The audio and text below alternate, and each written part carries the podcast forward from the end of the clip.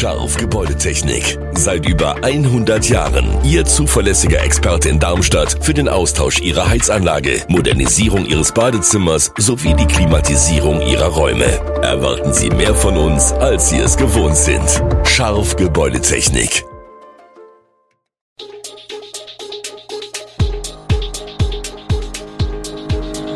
Gude, unser morgendliches News Update.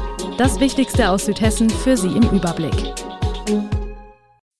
Guten Morgen aus Darmstadt an diesem 27. Oktober. Teure Toiletten im Luisencenter, Eintracht gewinnt gegen Marseille und wer zu wenig heizt, riskiert Schimmel. Das und mehr gibt es heute für Sie im Podcast.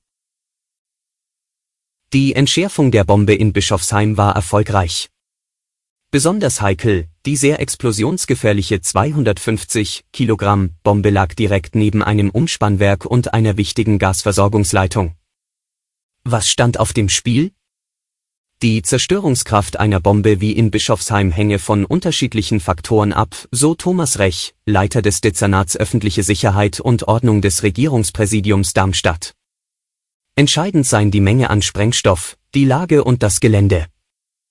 Dass die Bombe seit dem Zweiten Weltkrieg in der Erde gelegen hatte, habe seiner Erfahrung nach keinen Einfluss auf ihre Sprengkraft. Wahrscheinlich wäre ein Großteil des Umspannwerks weg gewesen. Hätte eine unkontrollierte Detonation im ganzen Umkreis den Strom gekappt? Das Stromnetz ist nach dem N-1-Kriterium vermascht. Das bedeutet, dass andere Komponenten des Versorgungsnetzes einen lokalen Ausfall ausgleichen. Auch ein völliger Wegfall des Umspannwerks hätte also keine unmittelbare Auswirkung auf das Stromnetz gehabt. Hessenweit gab es im Sommer eine Panne bei der Bezahlung hunderter Vertretungskräfte an Schulen. Als fatales Signal kritisieren Darmstädter Eltern nun die verschleppte Bezahlung. Dieser Umgang mit den nicht verbeamteten Lehrerinnen und Lehrern entmutige potenzielle Bewerber, schreibt der Stadtelternbeirat in einem offenen Brief an Hessens Kultusminister Alexander Lotz, CDU. Der Vorfall werde den vorhandenen Lehrkräftemangel vermutlich noch verschärfen. Das Elterngremium richtet nun einen dringenden Appell an den Minister, denn in ganz Hessen fehlt es an Lehrkräften. Das Ministerium müsse kurz-, mittel- und langfristige Lösungen finden, um genügend Lehrkräfte einzustellen. Die Herausforderungen seien an den Schulen derzeit besonders hoch. So berichten die Eltern von regelmäßigem Unterrichtsausfall, weil Stellen nicht besetzt oder Vertretungen nicht in ausreichendem Maße vorhandenen seien oder beides. Dieser Mangel gehöre für die allermeisten Darmstädter Schülerinnen und Schüler zum Alltag. Die dritte Herbstwelle seit Beginn der Corona-Pandemie in Deutschland hat in Südhessen ihren Höhepunkt fürs erste überschritten. Die Inzidenzwerte in Darmstadt und den Landkreisen gehen seit ein bis zwei Wochen zurück, doch in den Kliniken sieht die Lage anders aus.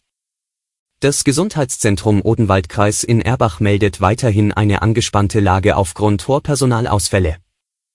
Wegen der hohen Belastung durch Corona und eines hohen Krankenstands beim Personal sah sich das Kreiskrankenhaus Bergstraße in der vorigen Woche gezwungen, Bettenstationen vorübergehend zu schließen und planbare Eingriffe zu verschieben, um die Notfallversorgung aufrechterhalten zu können.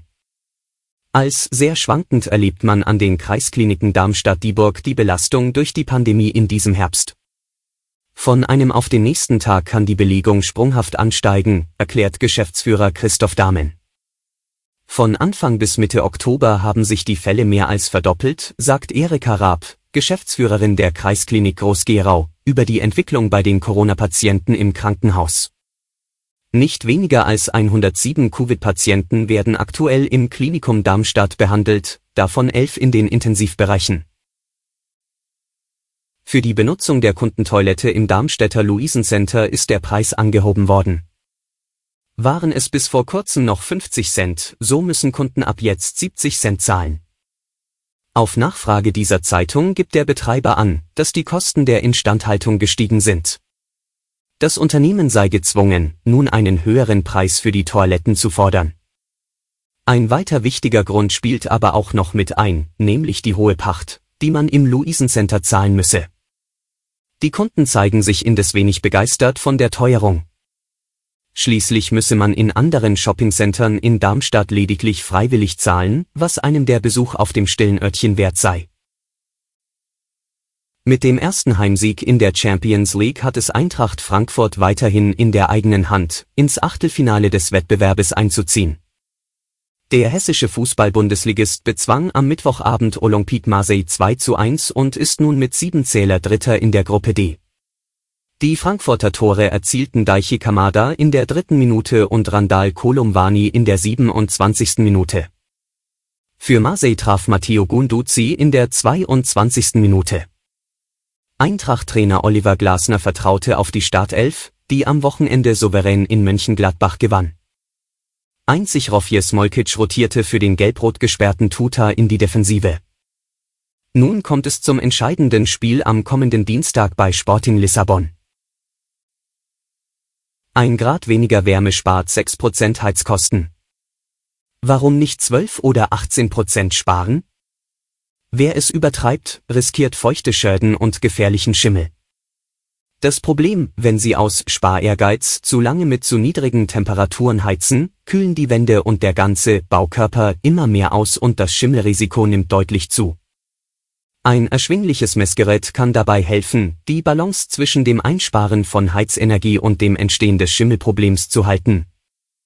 Messen Sie regelmäßig die Raumtemperatur, die Oberflächentemperatur von Wänden, Fenstern und anderen Bauteilen wie den Zimmerdecken.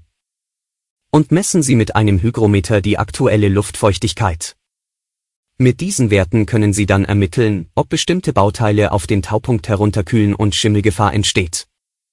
Dann können Sie die Heiztemperatur etwas anheben, um diese Auswirkungen zu verhindern. Alle Infos zu diesen Themen und noch viel mehr finden Sie stets aktuell auf echo-online.de.